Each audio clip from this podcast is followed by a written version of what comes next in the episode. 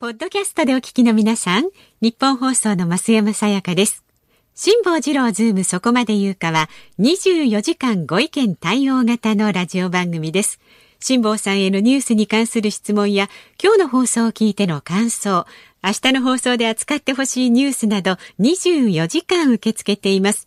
あなたが番組を聞いたタイミングでメールを送って、感想やご意見をツイッターでつぶやいてください。お待ちしています。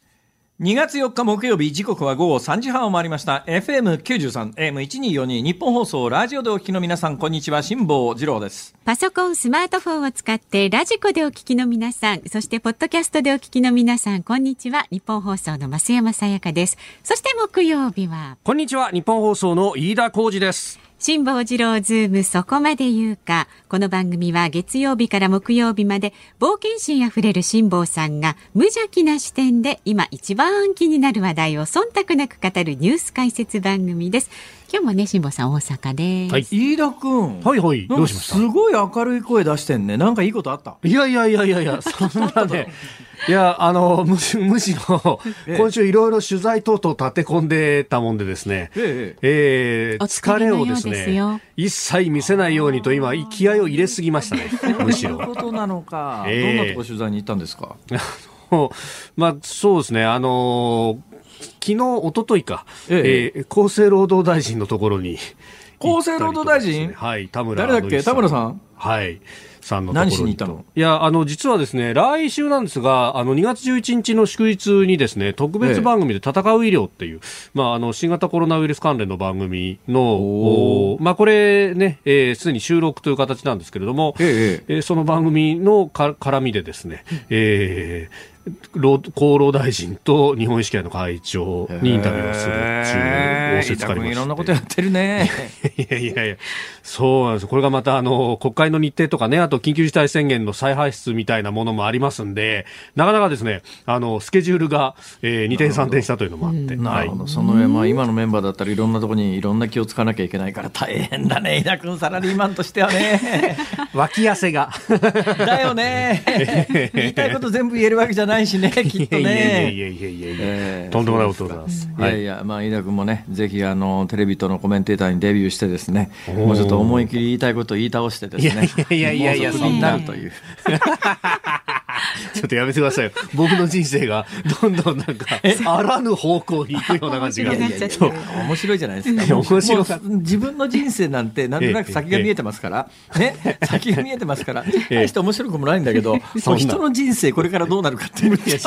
の。やめてくださいよ。お見合い進めるおじさんみたいなこうノリでね、なんかね、人の人生をね、こう関わっていきたいみたいなね。モテ遊びやがって。でもね、この年になっても知らないことっていっぱいあるなと思ってね。ほうほう。うーん。そうですか。今週、ほら、今週火曜日が節分で、水曜日が昨日立春でっていう話がありましたよね。ですねでこれに関連して、えー春分展から始まって、立春がなんで1日今年ずれるのかと、節分がなんで今年1日ずれるのかとか、いろんなことを考えたわけですよ。はいそれで、まあ、あの、節分だから当然鬼の話なんかもしたりなんかして、鬼滅の刃がどうなって、鬼滅の刃を英語のタイトルだと、ああだこうだみたいな話をしましたよね。うんうんうんで、実はこの鬼に関してね、鬼。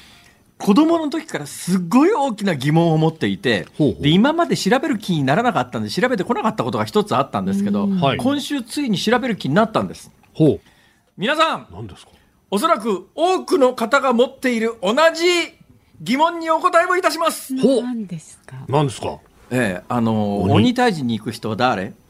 桃太郎。桃太郎ですね、桃太郎。桃太郎は、はい。ええどうやってこの世にやってきました？え桃桃からから生まれた桃太郎じゃない。桃太郎、そうですね、はい。これなかなかね、気遣いますね、いきなりこれ、アドリブで聞いてるわけで、どこにも何か原原稿があったりするわけじゃないんで、いや本当ですよ。突然こう振られた2人は今、何を考えたかというと、はい。放送で不適切な言葉を自分の口から出ないようにということを、細心の注意を払いながら、あの大丈夫かということを、というのは、日本の昔話の中にいは、やそうなんですよ。ちょっとそのまま喋ると、ええ。不適切な物語とか、不適切な用語というのはたくさんありますから。ねいろいろね今私これ振った瞬間にねラジオで言っていいいいのかだろうなのいいいいのかどうなのかというのを あの飯田君の頭の中で3回ぐらいそうですね。桃太郎の言葉がくるくる回ったはずです。なんで当半間でそんな背踏みをしながら喋んなきゃいけないんですか？そうですよ。本当に。で桃太郎は、はい。桃太郎は川からどんぶらこっこと大きな桃が流れてきたんです。そうですね、川からね。川から流れてきた。そのはい。大きな桃が川に流れてきたときに、はい、はい。えーあそこはおじいちゃんとおばあちゃんのご夫妻ですよね。そうですねご高齢ご夫妻が山のほとりに住んでたわけですよ。ええーいいですか、はいいいですか？聞きますよ。おばあちゃんは何をしてました？おばあちゃんは川で洗濯ですよね。今これね、非常に警戒感を持ってるのは、やっぱりあの森喜朗さんの発言がありましたんで、この辺で男女の 職業であるとか、性的差別の話に持っていかれると嫌だなとか、こういろんなことを警戒しながら今、二人がえー 喋っているというのが、もう手に取るように分かります。そうですよ。しかも、この二人で見合わせながら、これ大丈夫だよなって、お互いこう目で確認しながらね。タクトしてますからねそう今そうそうそう。はい線まで行って大丈夫みたいおばなね。あさんは、おばあさんは川で？川で、そう。洗濯ですねはい。わしじゃここで問題です。はいおじいさんは何してましたか？山で。山で、いや、芝刈り。そうですよ。山で芝刈り。はい。私、子供の頃からこれがずーっと引きずってる疑問だったんです。ほうほう。なんでおじいさんが山に芝刈りに行くんだと。ね。うん今ならわかりますよ。今ならね、ええ私が、あの、ゴルフクラブを抱えて山に芝刈りに行くことありますがね。まあね、アイアンを中心ゴルフのはい管理の人に嫌な顔をされてですね、この下手くそ二度と来るなみたいな目線で、あんな僕ばっかけやがってとえーそうそう、ゴルフ場を追われるということは日常的によくあるわけですが、桃太郎の時代に、はい。ね、おじいさんがはい山に芝刈りに行って、ええその芝をどうするんだというのが私子供の頃からのずーっと長い疑問だったんです。おーそれがね、そ今日調べてよくわかりました。よく調べましたね、そんなこと。はいはい。調べたんです、はいでね、ある間違いにも気がついたんです。はい。ほう。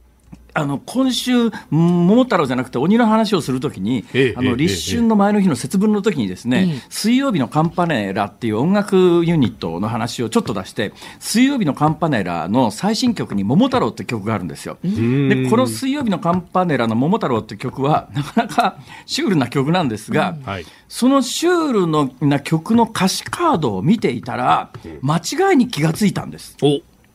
でそれもともと水曜日のカンパネラの歌詞カードで水曜日のカンパネカネカンパネラが公式に出している桃太郎の、えー歌詞の漢字が間違ってるんじゃなくてそこがもしかすると正しくて、ええその歌詞をよく書いてある、うん、サイトありますよねネットのサイト、うん。はい。い、ろんな曲調べると歌詞がこう出てくるじゃないですか。はい。で少なくともそっちで確認した水曜日のカンパネラという音楽ユニットが歌う桃太郎の歌詞の中に出てくるおじいさん芝刈りにっていうくだりがあるんですが、ここの芝の漢字が間違ってんですよ。芝ってどんな漢字を思い浮かべます？普通に芝刈りに行くって聞いた時の芝の漢字は草冠にひらがなの絵みたいなか、かそうですね。ですね。はい。えーまあ、グラス高麗芝であるとか、ベントグリーンであるとか、まさにゴルフ場にあるところの芝で、芝刈り。っていうとですええねええ、大きな芝刈り機ぐるぐる回転して 芝刈っていくようなイメージですよね。確かにそうですね。で、おじいさん、桃太郎の時代に山に芝刈りに行かねえだろうと、いうのが私の子供の頃からの疑問だったんです。ええええわかっついてきてますか？大丈夫わかります、ですかわかります。はいグラスの芝をね、それは、あの、確かにそうですね切り揃えるイメージがありますよね。それがね、今日調べていて分かったんです。ほおじいさんは山に芝刈りに行くんですが、う。はい。刈る芝は草冠に絵の芝じゃないんです。芝じゃない。はい。柴田さんの芝なんです。柴田さんの芝分かりますか？あの、止まるみたいなのに、カタカナの火みたいな書いて、下に木がありますよね。はいはいはい。あ、あれも芝柴田さんか。の芝。柴田さんの芝と草冠の芝は意味が違うんです。草冠で下に絵を描く芝っていうのは、はい。高麗グリーン、ベントグリーンみたいな、ええ。ああいう、ええ。あのイネ科の植物の,、はい。あの細いこう茎がピュッ、うん。茎じゃねえ、はい葉っぱがピュッピュッピュッ出てくる、ええあれが、あれが草冠の芝なんです。はいはいで、はいおじいさんが借りに行くのは、水曜日のカンパネラの歌詞で何を、ま、間違ってるのを見つけたかというと、はい。水曜日のカンパネラ自体が間違ってるんじゃなくなくてもしかするとその歌詞を紹介しているネットのサイトが間違ってる可能性があるんですが、ええ。そっちで調べるとおじいさんが芝刈りに行く芝が草冠の芝になってるんですが実はあれは芝か草冠の芝じゃなくて柴田さんの芝なんです。下に木を描く芝で、はい。これは雑木雑木を意味するんです。草じゃないんですかだからおじいさんが芝刈りに行く時の芝は草の芝じゃなくて木の芝なんですね。こえーれ木の芝というのは、まあ、焚き付けに使うような細い薪に使う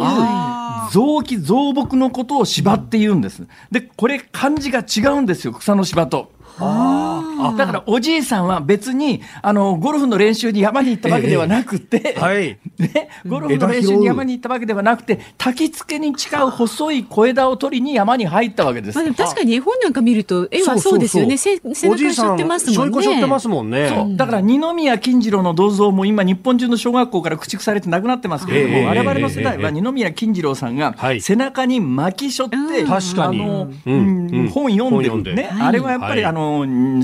第二次大戦後、日本があの交通革命が起きてですね、はい。うん車がいっぱい走るようになって、あんなことしてたら子供が車にひかれるだろうみたいな話になってなおかつ戦前の思想であるところの一つのシンボルの二宮金次郎排斥運動みたいなものと、交通事故撲滅運動とか合体して、日本中の小学校からあの二宮金次郎が、はい。えー背中に芝持って本を読みながら山を降りてくるあの銅像がなくなったんですが、あの二宮金次郎がまさに背負っているしょいこの中にある細い枝がありますね。はい。あれが芝なんです。あれ芝なんだ。あれを芝と言うんです。あれ枝だと思ってましたけど。ねそうですね。薪であり小枝なんですけど、うん雑木雑木のことを芝って言うんで、だおじいさんが芝刈りに行くというのは、焚き付けに使うような木を取りに山に入ったという意味で、あ草冠の芝を刈りに行くのはおかしかろうというのが、私、子供の時からずーっと持っていた疑問なんですが、64の今日、今週、ようやくええええ解決しました。よかよっかったですねはいね。人間いくつになっても学ぶ言葉はたくさんあるなと。なるほど。いやー、綺麗な形でこう話がいったんで、我々も安心しております。本当ですねもう一安心大断言というちょっとまずい話しましょうか。グリム童話は本当は怖いんですよ。やめなさい、やめなさい、本当に。え、あれ？あれあ、そうですか。じゃあやめときます。はい もうそんなもんです。いや、あの、実はここから話を広げてですね、最近あの、芝刈り機で思い出したんですよ。芝。刈り機で何を思い出したかというとね、はいはいはいはい。あの、まあ、行きがかり上しょうがね今日これ本番前にネットで調べたんで出てこなかったんですが、どうしました？あの芝刈り機ってアメリカの芝刈り機ってエンジン付きで、はい。巨大なドラムがぐるんぐるん回って、アメリカの庭って広いですから、はい。だから手で押す芝刈り機じゃ間に合わないんですが手で押す芝刈り機も結構怖いですよ、刃のついたドラムみたいなやつがぐるぐる回って刈り取ってきますからはいねでアメリカの本格的な芝刈り機は巨大なエンジンがついててゴゴゴゴゴゴゴゴって言って広大な芝生の、ね、ローンローンですね、まあ、英語で言うとこのローンですが、はいそこの庭を買っていくわけですよ。であれが暴走して人をどんどん巻き込んでいくという、やなんかなんとかのローンムーアローンムーアって言うんですけどね英語で芝刈り機のことは、その映画が昔あってそういえば芝刈り機っていうとすげえ昔 B 級ホラーがあってなと思って調べたんですが、はい。ついに見つからなかったんですけれども、えー私あの今週ちょっと申し上げたかもしれませんが、前回の第一波の時の巣ごもりの時には毎日何をしていたかというとお部屋の掃除をしていたんですが、えこの第3波はそんなことをする気に全くなれずに、はい。毎日毎日ネットフリックスやアマゾンプライムの古い B 級映画を見てるわけですよ。で古い B 級映画を見てると次から次へとゾンビが出てくるんですが、いやー面白いですね B 級映画の世界は。まあ私がこの1か月ぐらいの中で見つけた一番の最高傑作はですね、ええ。はい。ゾンビーバーっていう映画でしたね。ゾンビーバーええあのねビーバーのゾンビが出てくるの なんか可愛いじゃないですかこれがね、え、ゾンビのビーバーって、どんな発想だよと。もう完全に語呂ですよねこれゾンビーバーゾンビーバーだってやがんの。ふざけてんのか、こら、みたいな。ー。あ、しかも結構最近なんですか ?2014 年。ゾンビーバーですか？ゾンビーバえー。ドイツ。まあ、ここでゾンビーバー宣伝したところで一文の得にもならないので、もう先進めてください。このまま私に B 級映画の話をさせたら2時間喋っちゃいますよ、これ。じゃあ進めましょうでは、はい株と為替の動きからはい、えー、東京株式市場日経平均株価4営業日ぶり反落です。昨日と比べ304円55銭安、28,341円95 95銭で、えー、取引を終えております。えー、今週に入って昨日まで3日間で1000円近く上昇したんで、高値警戒感から利益確定の売りが優勢と、まあ高いうちに売っちゃえという動きが広がったようです。為替は1ドル105円20銭付近、昨日と比べおよそ15円の円安となっております。15銭の円安ですね。はい。さあ、辛坊治郎ズームそこまで言うか。この後3時台のニュース解説コーナー、ズームオンでは、新型コロナウイルス対策の改正特別措置法が成立したというニュース。で4時台も引き続き新型コロナの話題をお送りいたします。えー、物議を醸しているね森喜朗会長の発言にもズームしていきます。で5時台は自宅でがんの検査ができる N ノーズを特集いたします。で、実はね、今日2月4日というのは世界対がんデーということで、まあこのコロナ禍でがん検診の受診率が低下する中、手軽にできると注目を集めているこの N ノーズを特集いたします。番組ではラジオの前のあなたからのご意見お待ちしています。メールは zoom zoom アットマーク 1242.com ツイッターでもつぶやいてください。ハッシュタグ漢字で辛坊治郎、カタカナでズーム、ハッシュタグ辛坊治郎ズームでつぶやいてください。お待ちしています。ニッポン放送がお送りしています。辛坊治郎ズームそこまで言うか。このコーナーでは辛坊さんが独自の視点でニュースを解説します。まずは昨日夕方から今日にかけてのニュースを1分間で紹介するズームフラッシュです。新型コロナウイルス対策のスマートフォン向け接触確認アプリココアについて。利用者のおよそ3割にあたるアンドロイド版で去年9月28日以降陽性者との接触通知が届かない不具合があったことが分かりました。緊急事態宣言の延長で経済損失が5.8兆円に上るとの試算が明らかになりました。野村総研によりますと緊急事態宣言が2ヶ月間続くことで GDP の年率で1%に相当する5.8兆円の個人消費が減少。またこの影響での失業者は22万9000人増えるとしています。2019年の参議院選挙をめぐる大規模買収事件で有罪判決を受けた河井案里被告が議員辞職願を提出し参議院本会議で許可されました。また有罪判決に対する控訴を断念する考えも明らかにしております。放送行政などを所管する総務省の幹部4人が菅総理大臣の長男から接待を受けていたとする週刊誌報道について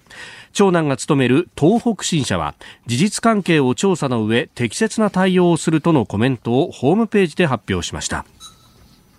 ミャンマーのインターネットプロバイダーが4日、アメリカのフェイスブックが提供するサービスへの接続を遮断したとロイター通信が報じました。ミャンマーの通信情報省は国の安定を脅かしている人間はフェイスブックを利用して偽ニュース、偽情報を拡散させており人々の間で誤解が生じていると表明しています。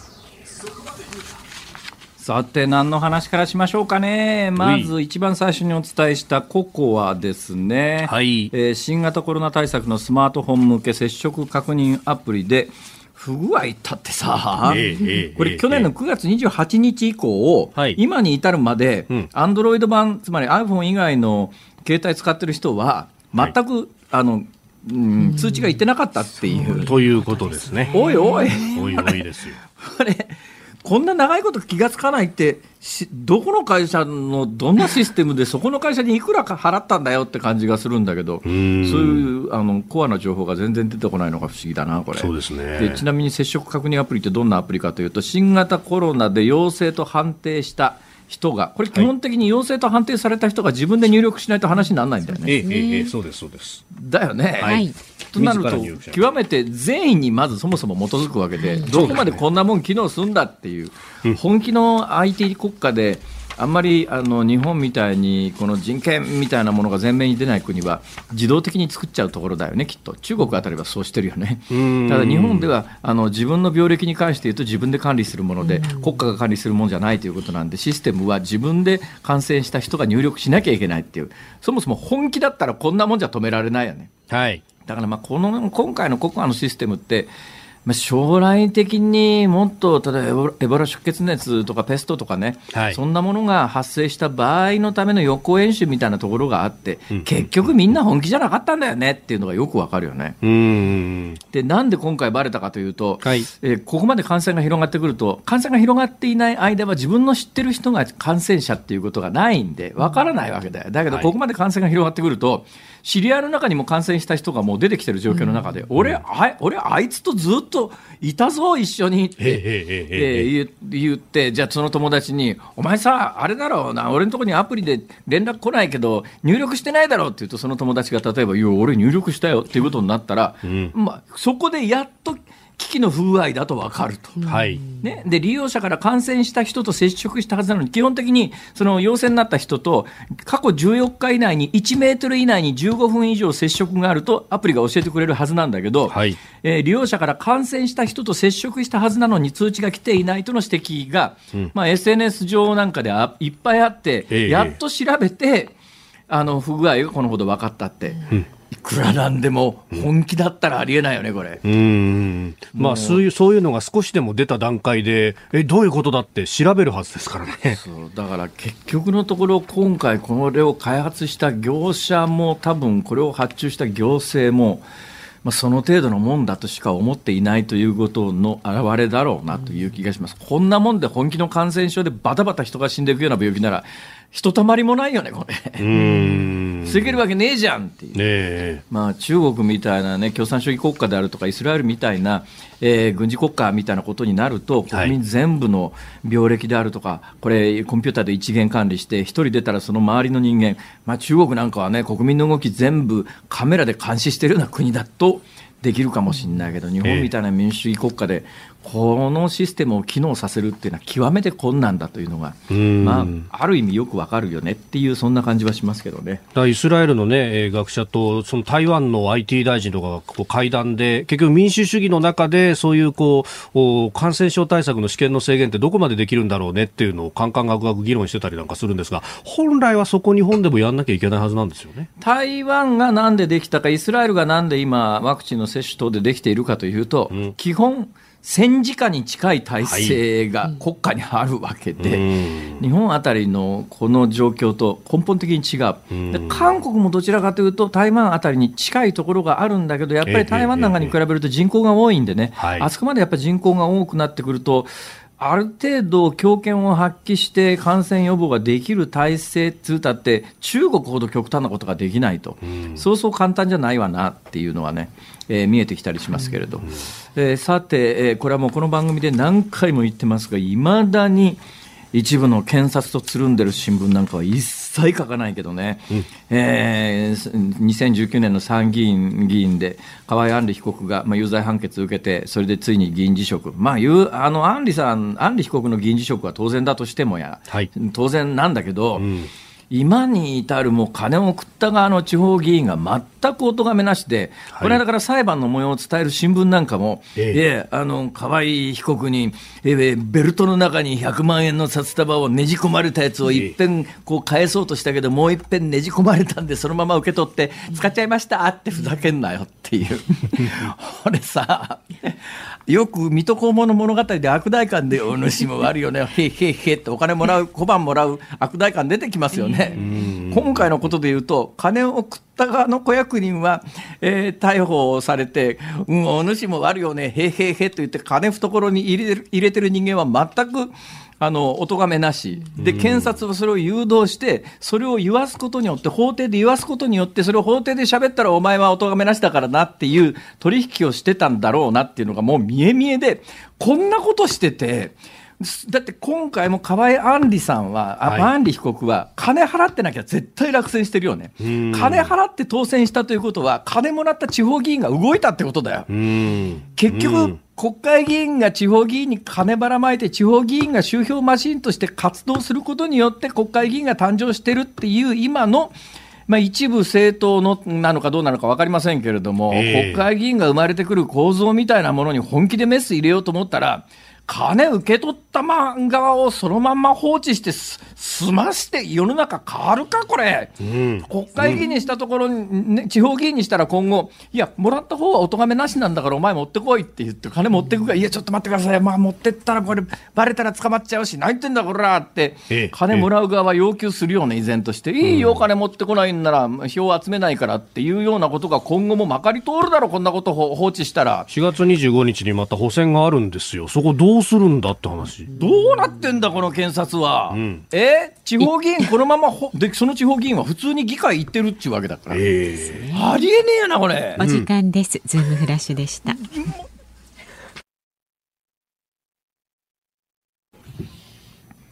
2月4日木曜日、時刻は午後4時を回りました。日本放送から辛坊治郎と。増山さやかと飯田浩二がお送りしております。ご意さあ見をご紹介していきましょう、はいはいオープニングの桃太郎芝刈り話、えええー埼玉秩父市ラジオはいいねさん60歳の方、はいはい辛坊さん、やっぱり都会人ですかね、山育ちの60歳ですが、農家に生まれたんで、子供の頃まさにその芝刈りに生かされてましたんで、えー桃太郎の芝刈りのことは分かってましたよという。そうでしょうね。だからね、年齢によるのと、人生における体験値の問題なんだと思いますよね。だから、やっぱりね、ちょっと地方に住んでるご高齢の方の、あの、人生における知識であるとか、はいまあ、今の用語における知識みたいなものは、えやっぱすごいっすよ。うんだからね、都会で生まれ育ってる、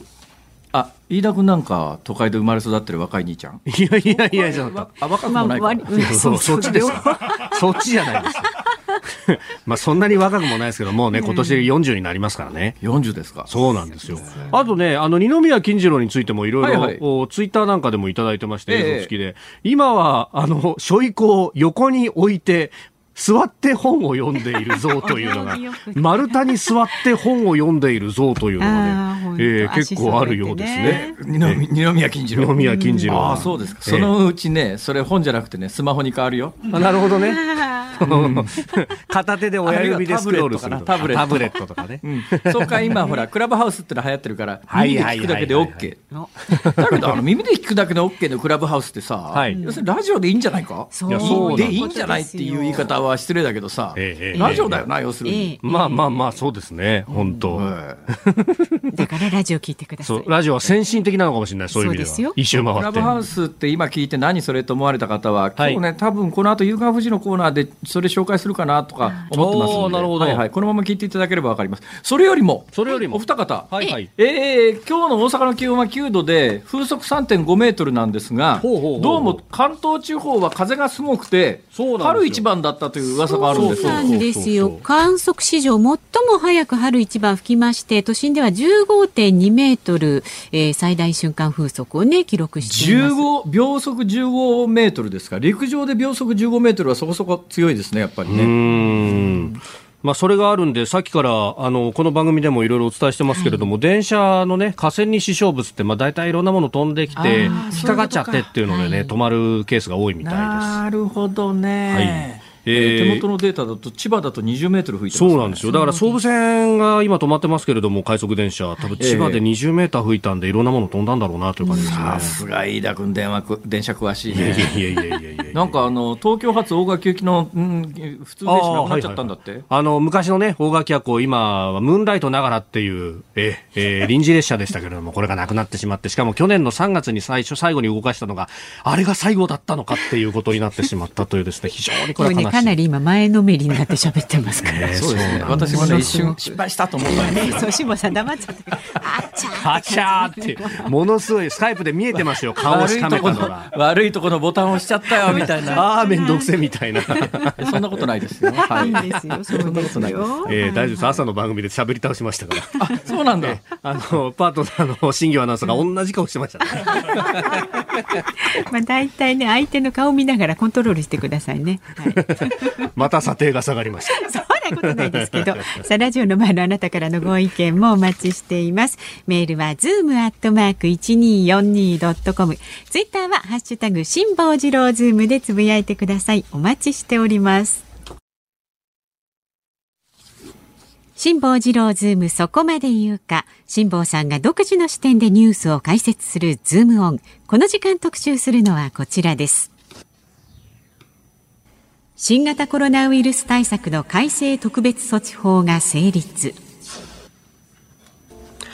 新型コロナウイルス対策の実効性を高めるため新たに罰則を導入する改正特別措置法と改正感染症法が、え昨日の夜参議院本会議で可決成立しました。今回の改正では緊急事態宣言の前段階としてまん延防止等重点措置を新設。また営業時間の短縮命令や入院措置に応じない場合行政罰の過料を課すとしております。これに関しては先週かな、今週かな、お伝えしたときに、いや、もう与党も野党もできレースで、こういう法案で与党は強行採決と言われたくないし、野党も、まあ、この手の法案で、えー、反対に徹したみたいな、何でも反対党って言われたくないから、まあ、与党と野党で最終的に、まあ、おそらく懲役刑までは与党は考えてなかったんだろうねと、落としどころとしては、えー、行政罰の過料ぐらいが、まあ、一つの落としどころで最最最初からシナリオがあったんじゃないの？というような見方も含めてお伝えしたんですが、最終的に、これがですね、国会通るにあたって、えー、自民、公明、えー、と、それから立憲民主の賛成なんですよね、はい、これ。そうですね。あれ、維新も賛成したかな？えー、維新の話が全然伝わってこないね、でもまあ多分今までの維新のスタンスからすると、賛成しそうな感じはしますけれども、うん、えー、まあ維新はちょっと一旦横置いとくとして、えー、立憲民主が賛成したんですよ、はい、で国民民主と共産が反対したんだっけ、これ。うんそうだったかな、確か。あれ？いや、ちょっと待ってください、道具、ね、あのその話を飯田君に解説してもらおうと思って、飯田君は、飯田君だってこの間から国民民主の人とか、朝の番組のゲストに来てでしょ。国民民主党、はい、あの玉木さんゲストでコメンテーターでいらっしゃったりとかもありましたし、はい、私のごめんなさい。あの、そんなに本気で喋るつもりがなかったんで調べてこなかったんだけど、はい、ざっくっとした印象で言うと、そうですね、国民民主反対ですね、はい、自公と立憲民主が賛成して、ええまあ、維新も多分賛成して、はい、で、えー、共産党と国民。民主が反対してるはずですよ。そうですね。はい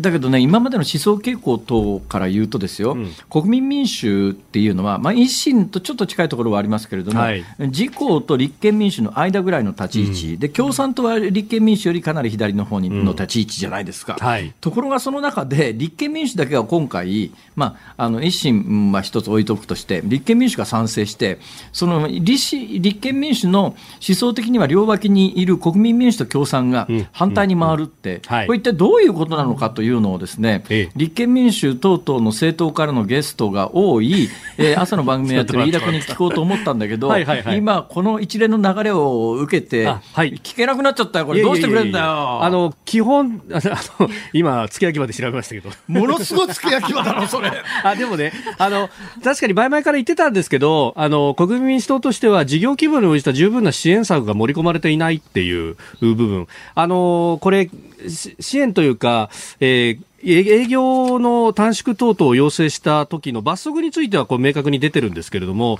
これ条文の中で支援についてっていうのが必要な財政措置を講じるっていう、まあ、かなりこう抽象的な文言でしか書いてなくって、これが、事業規模に応じたものなのか、貸付なのか、給付なのかみたいなところが、まあ、付帯決議であるとか、あるいはあの政令で別途定めるとか、そういった文言が入ってなかったんで、これ反対に回ったんであろうという感じですかね。すごい。だって、今、1分前までさ、国民民主が賛成したか反対したかも知らなかったのに、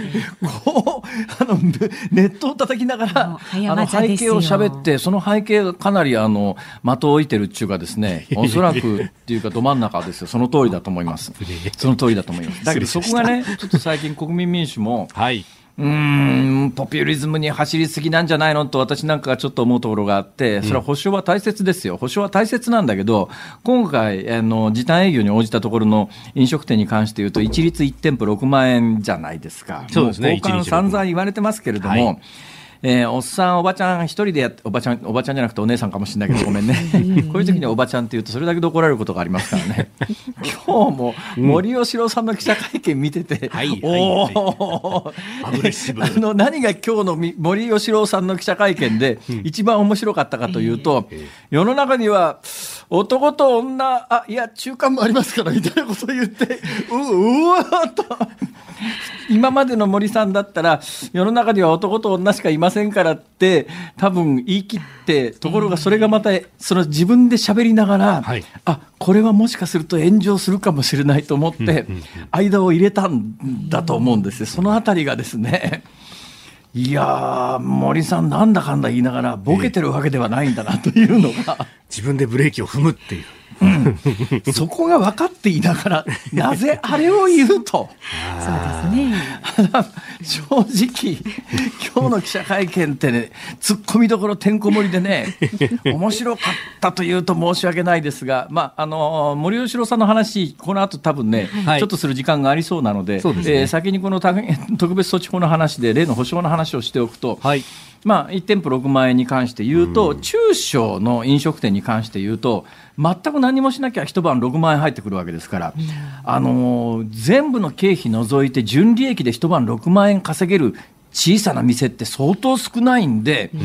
ゆやそういうところの店に関しては、やったラッキー、1か月で30日で180万円、これ2か月延長になって、まるまるいったら、私はまあ、まるまる2か月延長はないと思いますけど、それでもまるまるいったら360万円ですから、2か月だけで。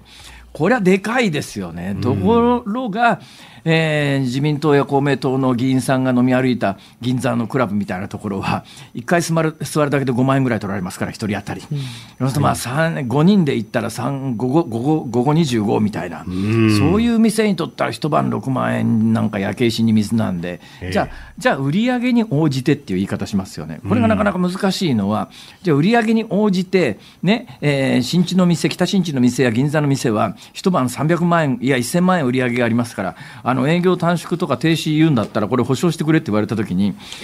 銀座のクラブに1000万円金を出すことに国民的合意が得られるだろうかっていうと、それはなかなか難しかろうと。じゃあ、一番公平であり得るのは、前年度の納税額かける何倍っていう。これは一つね。だから毎年ちゃんと納税してますか？あなあなた去年いくら納税してますよね？去年いくらの売り上げですよね？今年はこのぐらい減ってますか？っていうのを一つの根拠にして、補助金を出すという手もないではないんだけど、そうすると当然のことながら、ちょっと待ってくれよ。俺は今年店始めたばっかりで去年は納税してないんだっていう人が出てくるよね。ああ、そうですね。同じように営業停止してるのに、去年の納税額なんか基準にしたら、俺ゼロになっちゃうじゃないかって言われたときに、いや、あんた去年納税してないから、じゃあ今年補助金なしですって言え、なしですって言えるかというと、多分それは言えないだろうと。だ国民民主が十分な保障というのはよくわかります。はい、だけど、制度設計は、そんなに言うほど簡単じゃなくて、みんなが納得して国民的合意が得られるような方法って、少なくとも私、この間からずっと考えてるんですよ、なんか方法ないかと、だけど思いつかないですね、これが。うん。どうだろう、飯田君、なんか思いついた？いやこれ、そうなんです、ね、だけどさ、そういう話を国民民主の人たちが来ると話をするだろう、やっぱり十分な保障って、うん、今国会でずっと、いやいや、今国会始まる前から、あの野党もそうだし、一部のメディアもずっと主張してるわけだから、えー、じゃあ、どうやったら公平に、こういう時に、えー、補助金をどっかからも、どっかからもクレーム来ないは難しいと思うんですけれども、はい、クレームを最小に抑えながら補助金出せるかっていうと、うん。少なくとも今、今日、この時間、こうやって喋ってる、ね、タイミングまでにいろんなところでいろんなものを読んだし、いろんな人の話を聞いたけど、思い浮かばない。あ、まあ、持続化給付金なんかは、その去年、コロナ前に、まあ、お店作ってまだ1年満たないというような、まあ、場合は、なんか3か月ぐらいの平均の所得だとか売上額との見合いでっていうようなね、え出し方をするとかっていうような救済措置はありましたけれども。そういう意味ではね、うん、この番組では取り上げなかったかもしれませんけれども、一時期、はい、あの野党と一部のメディアが火をつけようとして、はい、あの火付けに失敗した形になった生活保護発言っていうのがあるわけですよ。あはい、えー、ねえー、えー、菅総理のね。ね、えー、こうやって餓死しそうな人も出てるんだ、どうしてくれんだっていう野党の質問に対して、まあ、簡単に言うと、やっぱ最後のセーフティーネットには生活保護という方向があるんだと。いう発言をして、生活保護とはなんだって言って叩かれたんだけど、はい、発想の方向性としては実は間違ってないんだよね。で一番公平なのはあのどうやってももうご飯食べられずに死に死にます死にそうですっていうような人たちを支えるためには、はい、短期で使いやすい生活保護みたいなものが必要だと思うんだよね、日本の生活保護は残念ながらそういうシステムになっていなくて、はい。まあ、今、実質的にご高齢の方があの年金のない国民年金だけ、あるいは厚生年金のない国民年金もない。で、国民年金もないっていう方は本当は制度的にいないはずなんだけど、でもやっぱり国民年金反対反対運動っていうのが国民年金ができた当時にずいぶんあって、年金の掛け金払ってないっていうお年寄りも相当いるわけですよ。あまり知られていませんけれども、国民年金ができる前に、はい。えーあの高齢者になるなった世代のお年寄りに関しては、無条件に掛け金なしで、確かね、1人5万円払われてるはずです、毎月。一切掛け金払わずに5万円もらってる超高齢の世代はいたんですが、この世代はもういほとんどいなくなってるますよね、で1960年代に国民年金制度が始まってますから、今のお年寄りの大半はその網の中にありますから、あの掛け金払う機会自体がありませんでしたっていう方がいた時代には救済策があったんですが、はい今、その救済策が多分もうなくなってるのかなっていう話だと思います。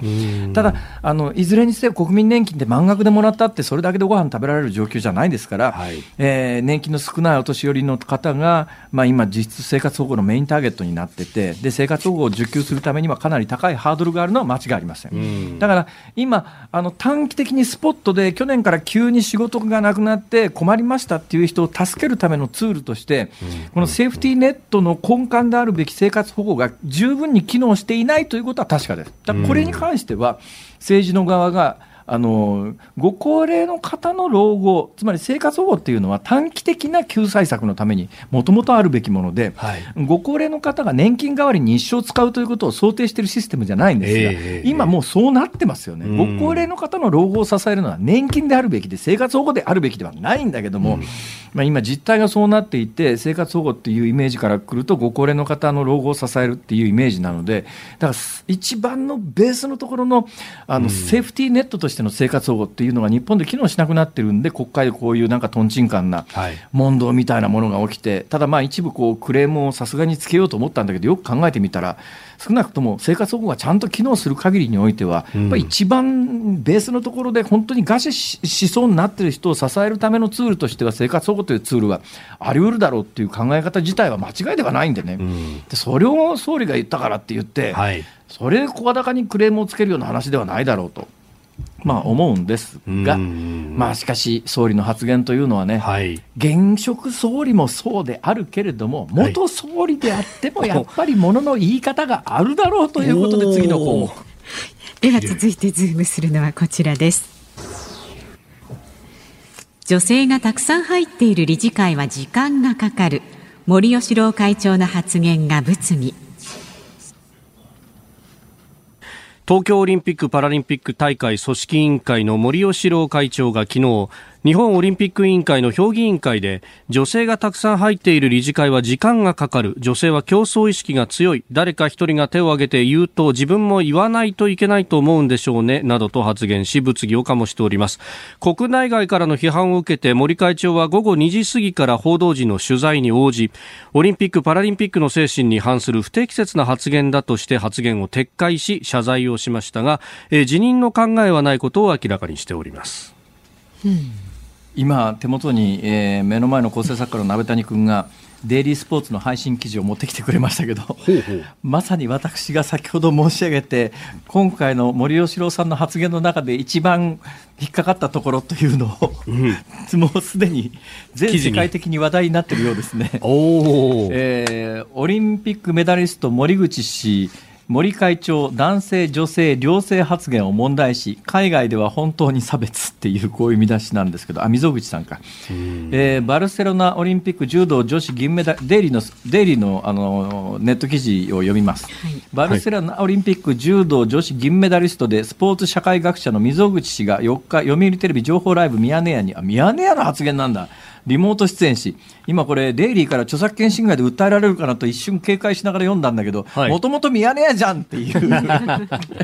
最近この手多いよね。はい。え知ってます？昨日この番組で私が発言したことが直後にえーっとと東東京東京あ東スポ東スポ。東スポ。はい。ええ東スポのネット記事になって、はい。はい。ねこれがランキング結構上の方にいて。いや、下さん、日本のトレンドに名前上がってましたからね、ツイッターかなんかで。マジかええ、朝方。あれ、ないんだこれ。さ、これ日本放送のまあ番組の宣伝になったという意味ではいいのかもしれないけれどもはいはいはい、この番組の中の発言で、あのネットニュースにすることで、トースポにはきっとお金が入るわけだよ。大した金じゃないのかもしれないけどうん、だったら俺が自分でやったら自分のところに入るのかとか自分でやったさ。らですか？自分でやったら。ちに入っちゃう。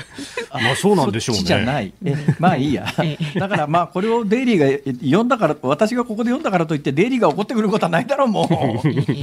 えー著作権的には確かに微妙なところはありますけどそうですね。ね。本当ですね。ええはい、デイリーさん、分かってますよ。で、ミヤネ屋にリモート出演し、溝口氏が、はいえーっと東京オリンピック・パラリンピック組織委員会の森喜朗会長が、と日本オリンピック委員会の女性理事増員方針をめぐる女性蔑視とも取れる発言について、軽率な発言でお詫びしたいと謝罪会見を開いたものの、森会長が、ここから先です。女性と男性しかいない、もちろん両性と述べたことにかなり NG ワードと問題視したと。私もね、あの時の言い方がね、まあ、さっき申し上げたように、森さん、なんて言ったかというと、えーとにかく女性と男性しかいないって言い切ったんですよ。言い切った後、多分空気一瞬読んだんでしょうね。あこれ自体が失言と取られかねないと。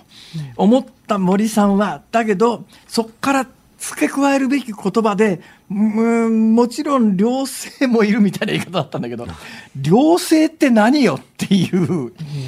だあのね、ここをまあ正確に言うのは難しいですよ。今まああの男性、女性という分け方ではあの性の問題は扱えないと LGBT の皆さんと性の少数少数少数者とみいられる、ね、という皆さんもいらっしゃるみたいなぐらい、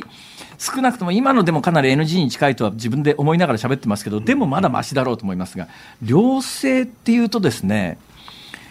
えーイメージから言うとやっぱり両性具有っていう話になっちゃうわけですよ。英語に直すとね特にね英語圏で文句をつけようと思えばですよ。はい。両性具有っていうのは、まあ、両性具有自体があんまり使わない言葉かな最近は、昔ねあの日本映画でねこれをテーマにした映画があったんですけどね、オリンピックかなんかに出る女性がセックスチェックに引っかかってあのっていうような話があったんですけどもものすごいデリケートなところを森さんってボケてはいないんだろうけどやっぱりあの一般の人が友達で飲み屋で飲んでる程度の話で周りの受けを狙うレベルの話しちゃうんだよねこれ飯田君。うん。あの、座持という意味ではものすごくいい方だっていうね。まあ、ある種ぶれないというかなというかね。ええいや私森喜朗さんについて喋れって言われたらね、はい森さんだけテーマに2時間喋れますよおお。そのぐらいネタ持ってますけどね 私い自慢じゃないですけど 森喜朗さんが主催するはい。政治評論家ばっかり6人ぐらいの大御所政治評論家ばっかり集めた6人ぐらいの宴席があったんですよ。で私その政治評論家のうちの一人に呼ばれて、うん。うん。まあ、座興みたいな形で6プラスアルファで森喜朗さんの主催する宴会に行ってそこにいたある政治評論家と、はい襟首掴んで殴り合い寸前の喧嘩までやらかしたことがあってその時に森さんが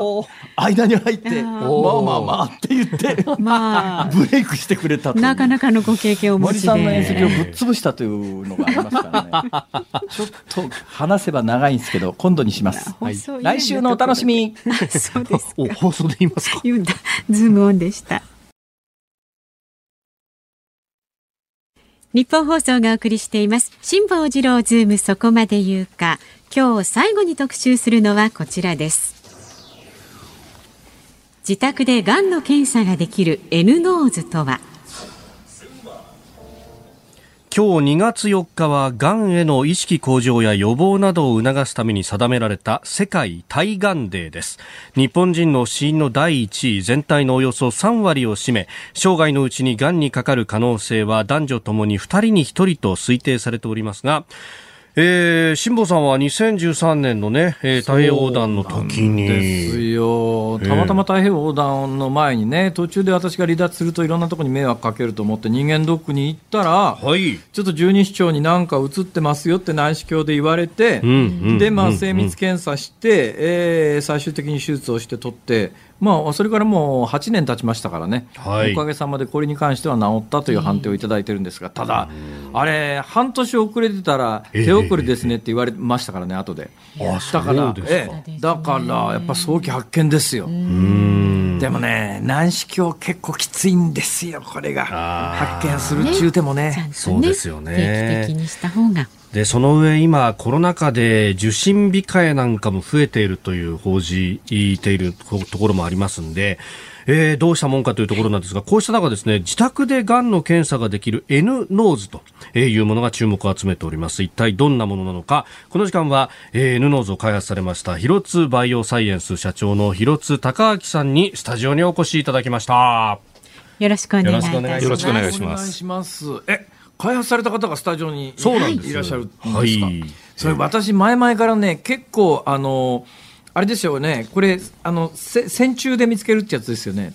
はい、その通ちょっとりです。ちょちょっとまじゃあまずまず話聞いてみましょう。飯田君お願いします。はい、えー、線虫を使ってがんを見つけ出すというものなんですが、これ線虫っていうのはそもそもどういうものはい、あの線みたいなこうひょろひょろしたとした生き物の総称なんですけども、うーん。1億種類ぐらいいると言われてましてあ、、そうなんですか。はいえ、大これね前々から結構報道されてたじゃないですか。ええでそれも報道のあ範囲内でぐらいは私も知識があるんですけど、うんこれどどうして気がついたっていうか見つけることになったんですか？あの私、もともとあの医者じゃなくてですね、ええ線虫の嗅覚の専門家だったんですね。は線虫の研究者なんです。えええあ、線虫の嗅覚って線虫に鼻があるってことですか？はい。あの目はないんですけども、鼻は人間とかに比べてもはるかに優れてまして、ええ犬レベルなんです。犬レベル。はいなんなんでなんですか、そんなちっちゃな生き物に、なんでそんな匂いが必要なんですかね？やっぱりあの目とかがないので、その、ええにおこう餌を探すにしても、外敵から逃げるにしても、嗅覚しかないので、まあ、それでこう研ぎ澄ましてるんじゃないかというふうには言われてます。ほう、それは自体は有名な話だったんですか？それ自体は有名だったんですけども、はい。まあ、それをこう世の中に役立てようと思ったのはちょっと私が思いついたんですが、え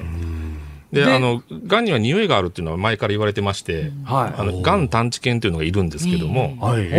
ええで、その犬だとなかなかちょっと検査に使うのは難しいって話を聞いて、ええで、犬にできるんだったら線虫でできるんじゃないかと思いついたと。ほー線虫の匂いの感覚ってそんなにすごいんですか？すごいです。例えば、あの、匂いをこう受け取る分子のことを嗅覚受容体って言うんですけども、ええその数はあの人間の3倍、犬の1.5倍あります。かなり。これでもこんなちっちゃいもんなのに？ね、線虫って相当小さいんですよね。この線虫は1センチ、あの1ミリぐらいしか。1ミリ1ぐらい。ミリ？1ミリちっえ、ちゃい。長さが1ミリですか？そうです。長さが1ミリっていうことは、線虫って要するにまあ細い糸みたいなもんですよね。はい。その細さって肉眼で見えるか見えないかぐらいのレベルですよね。はい。これは肉眼で見えます。おーギリッギリ見えるぐらいの大きさなんでしょうね、きっとね。その通りです。え、そ、それをどうやってそのがん患者のであるかどうかをどうやって、どうやって調べるんですか？はい。あの、尿を使うんですけども、ええ。あの、寒天培地の片側に尿を置いといて、こう真ん中に線虫を置いとくと、はい。線虫って好きなものには寄っていて嫌いなものから逃げるという性質がありますので、ほう。でうん、健康な方の尿だと逃げちゃうんですけども、ほがん患者の場合だけ寄っていくってことを発見したんですね。う。へえ。なんでなんですかね？がんの匂いが好きなんですね。好きなんですね。がんの匂いって、その、どんながんでも匂いが出るもんなんですか？基本的にはどんながんでも出るというふうに言われてまして、えで、あの、今調べてもどんながんでも大体寄っていきますので、え。ほ